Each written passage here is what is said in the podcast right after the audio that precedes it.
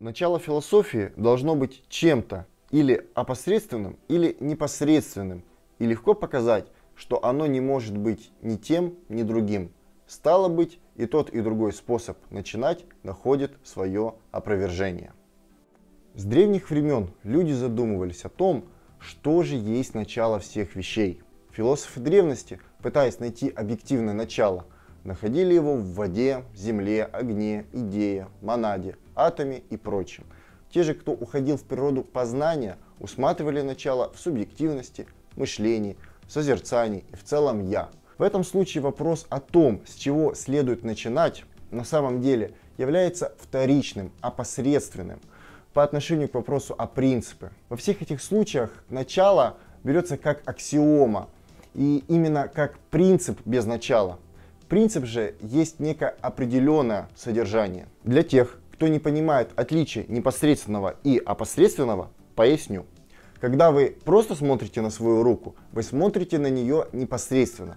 Когда вы смотрите на нее в отражении зеркала, вы смотрите на свою руку опосредственно зеркало. То есть непосредственно это, грубо говоря, воочию, а опосредственно это через что-то. Таким образом, непосредственное более чистое созерцание, нежели опосредственное, так как первое содержит в себе лишь сам предмет созерцания – а второе и сам предмет, и то, через что мы его видим. Тут не могу не привести цитату Гегеля. Нет ничего ни на небе, ни в природе, ни в духе, ни где бы то ни было, что не содержало бы в себе столь же непосредственность, сколь и опосредственная. Так что эти два определения оказываются нераздельными и неразделенными, и указанная противоположность между ними чем-то ничтожным. Вернемся к поискам. Как известно всем диалектикам, Начало – это не развитый результат, а результат – это развернутое начало. Какое начало, таков результат, а результат таков, потому что было именно такое начало. Это положение действует на абсолютно все области нашей жизни, так сказать, бытия. В частности и на всеобщую науку наук, логику. Для нахождения категории абсолютного логического начала это положение нужно соединить с тем, что было сказано в цитате Гегеля ранее – Начало должно быть как опосредственным, так и непосредственным, а не чем-то одним. И действительно, нет такого начала, которое бы не было результатом чего-то, и такого результата, который также не был бы чьим-то началом.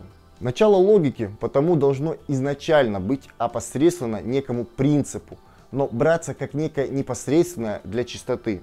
Чистота же тут необходима для соблюдения принципа первенства. Ведь, как уже было сказано, то, что опосредственно в себе содержит и то, по отношению к чему оно опосредственно, а значит оно уже не чистое, а зависимое. Начало же, если оно претендует на звание чистого начала, должно быть простым, непосредственным, то есть не содержать в себе каких-либо отношений к чему-либо, не иметь в себе каких-либо различий и определенностей, иначе оно уже не будет истинным чистым началом.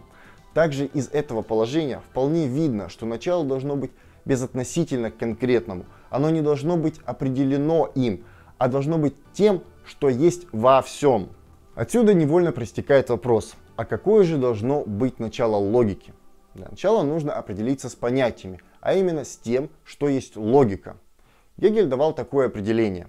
Логика – это форма, которую принимает наука о мышлении, когда мышление обобщают до максимально возможного общего вида.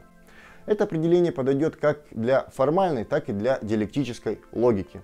Ну а теперь, имея вопрос и определение, переформулируем его. Какое должно быть начало мышления о формах, обобщенных до максимально возможного общего вида? Немного объясню общее положение. Логика как таковая – это область идей, область абстракций, оторванных от конкретного содержания, то есть от конкретных вещей.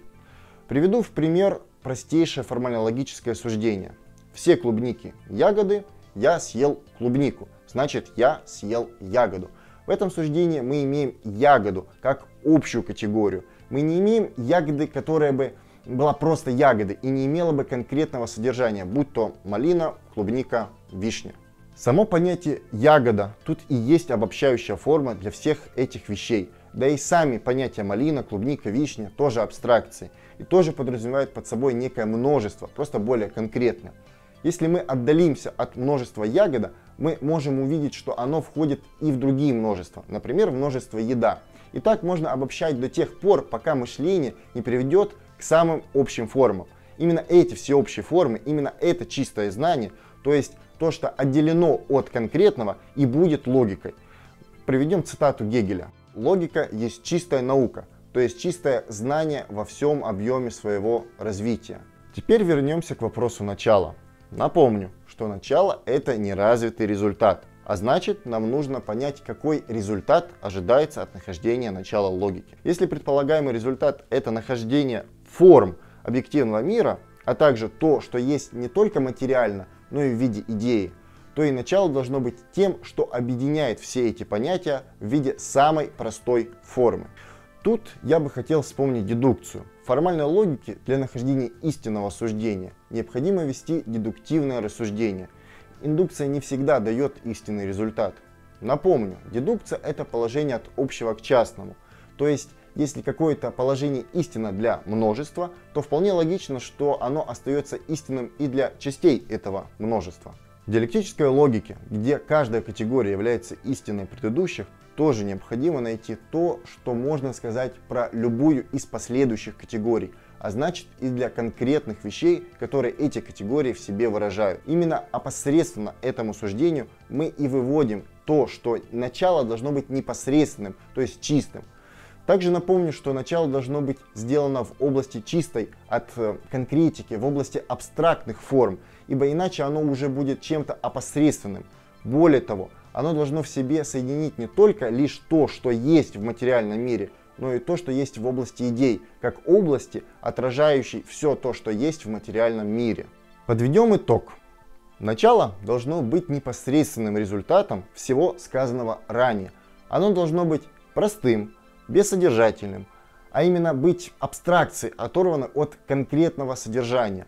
Оно должно быть тем, чем можно будет назвать все последующие категории за ним, а также в нем должны быть объединены мир материи и мир идеи. То есть начало есть сама простая непосредственность, то есть самое простое, что вообще можно мыслить.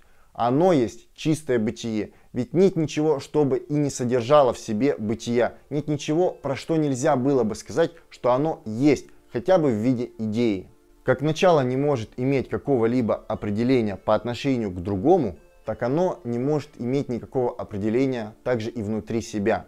Не может заключать в себе какого бы то ни было содержания, ибо такого рода содержание было бы различием и соотнесением разного друг с другом, а значит было бы неким опосредствованием. Начало стало быть, оказывается, чистое бытие. Сами категории чистого бытия, ничто и прочее мы будем рассматривать в следующих роликах. А на сегодня все. Ставьте лайк, подписывайтесь на канал, жмите колокольчик и самое главное, делитесь этим видео в соцсетях и с другими. Всего доброго!